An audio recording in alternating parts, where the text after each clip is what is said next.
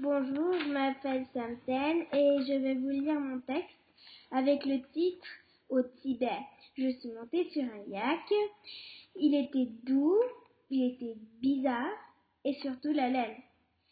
Le yak avait tourné, a tourné, j'ai eu à la fin la tête qui tournait. Et après, je me suis reposée et j'ai bu du thé qui était pas comme les autres. Le thé, c'était délicieux.